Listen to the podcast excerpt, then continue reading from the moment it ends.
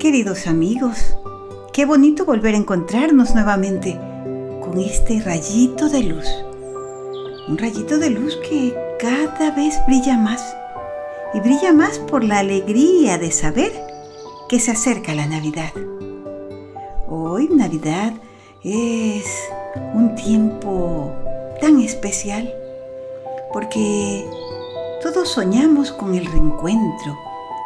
Generalmente para Navidad las familias se contactan. Si bien es cierto, esta vez no vamos a poder visitarnos en persona, pero sí, aunque sea una llamada, aunque sea un cómo estás, que tengas un lindo día, que estés muy feliz, que Dios te bendiga, todas las cosas bonitas que nos decimos en Navidad. Bueno, eso se acerca. Por eso es que yo siempre insisto en que debemos de tratar de que Navidad sea todos los días.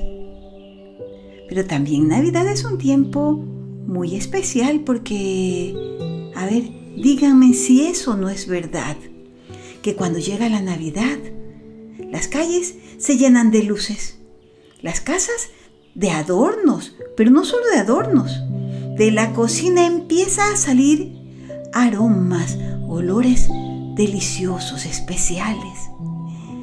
Galletas, bizcochos, chocolate. ¡Oh, qué aromas! ¿Y a quién no le gusta probar de todo lo que nos trae la Navidad? Bueno, hoy les traigo un cuento que precisamente tiene que ver con esto. Habla de la acción correcta, pero también habla de la mesura, de la prudencia. Y el personaje principal es un ratoncito. Es un ratoncito glotón, goloso y comilón como algunos que yo conozco. Que no se daba por satisfecho con la cena de la Navidad, sino que quería siempre un poquito más. Bueno, pero como de todo se aprende una lección, en este caso no podía ser diferente. Este ratoncito también aprendió la lección de que todo tiene un límite, incluso la comida. Bueno, les voy a contar este cuento, sé que les va a gustar. Y habla de Enriqueto. Enriqueto era un ratoncito tímido de pelaje negro, dientes torcidos, ojos viscos y oreja maltrecha. Él se quedó huérfano de padre y madre y creció en compañía de otros ratones que hacían lo que podían para sobrevivir en el mercado de una ciudad de Guatemala. El día de Nochebuena, como de costumbre, tenían hambre y decidieron salir a buscar comida entre los desperdicios de los contenedores que la gente iba llenando alrededor del mercado.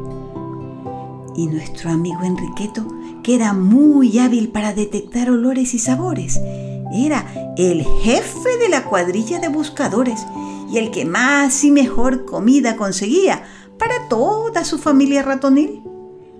Esa mañana logró reunir trozos de jamón, pizza, chorizo, frijoles volteados, nachos, platanitos cocidos, pan francés y hasta unas cuantas galletas navideñas. ¡Qué placer! dijo Enriqueto y todos sus amigos se reunieron y empezaron su banquete navideño.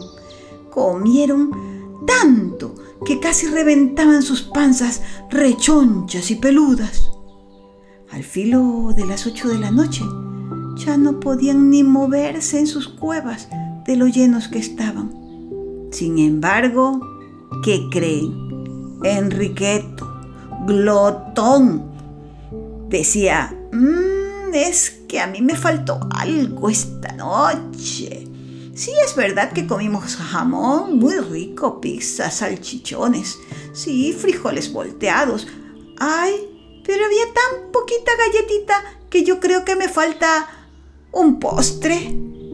¿Saben qué? Yo ya vengo, ya regreso. Voy a buscar postre, segurito que encuentro algo. Y cuando vieron, Enriqueto desapareció. Al ratito, todos los ratones tuvieron un gran susto porque un estruendo se escuchó. ¡Pum! Era como si un carro se hubiese chocado contra un contenedor. Rapidísimo salieron los ratoncitos a ver qué había pasado. ¿Y qué creen que vieron? El carro precisamente se había chocado contra el contenedor donde estaba Enriqueto y éste había salido disparado al otro lado de la carretera. Enriqueto, con un poquito de conciencia, notó que algo caliente le salía del cuerpo y pensó, ah, tiene que ser sangre. Oh, Dios mío, me estoy muriendo. ¿A a ir a parar? ¿Será que me iré al cielo de los ratones? ¿O será que me van a mandar allá abajo donde los asan? Y empezó a pensar Enriqueto. En esas estaba cuando ya no sintió nada más y se desmayó. Pobre Enriqueto. Se quedó como muertito. Cuando al cabo de un rato pudo abrir sus ojos, se vio rodeado de ratones vestidos de blanco. Y entonces se asustó y dijo, ¡Oh! Entonces, sí fue verdad que me morí. ¡Oh! Están todos de blanco. Debo estar en el cielo. ¡Oh! Me morí por glotón. De pronto uno de los ratones le habló y, le dijo, ¡Ah, manito Enriqueto! ¡Por fin abriste los ojos! ¡Estás vivo! ¡Estás vivito! ¡Viva, viva! Un buen susto fue el que nos hiciste pasar. Pero estás vivo. ¡Qué bien, Enriqueto! Y Enriqueto abrió los ojos viscos que tenía. Grandes, grandes, grandes. Estoy vivo, estoy vivo. ¡Oh, ¡Qué alegría! Lo que realmente había pasado era que cuando sus compañeros oyeron que el carro se había estrellado contra el contenedor de basura, donde estaba Enriqueto, lo vieron tendido en la calle. Inmediatamente lo cogieron, se lo llevaron a su cueva, le frotaron alcohol en el pecho, le estiraron las patitas, lo calentaron con mentol y candela para que entrara en calor. Y Enriqueto así reaccionó. Y al verse vivo, no paraba de llorar no de tristeza, no paraba de llorar de la alegría, de la alegría de que seguía aquí en la tierra con sus amigos y de que podría disfrutar de otra y de otra y de otra y de muchas navidades más con unas cenas deliciosas como la de ese día. Pero había aprendido su lección. No volvería a querer más de lo que debía. ¿Qué era eso de haberse ido a buscar postre cuando ya estaba satisfecho? Todo en la vida tiene una medida, incluso en Navidad. ¿Qué tal esa frase? Todo en la vida tiene una medida, incluso en Navidad.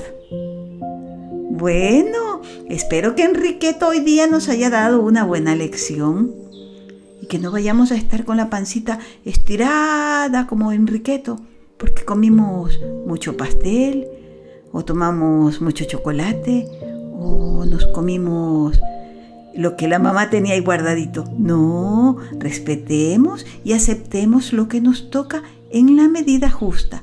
Todo exceso es dañino, incluso en Navidad. Recuérdenlo, Navidad debe ser una fiesta de alegría, de compartir, una fiesta de pensar en los demás y de ser muy felices.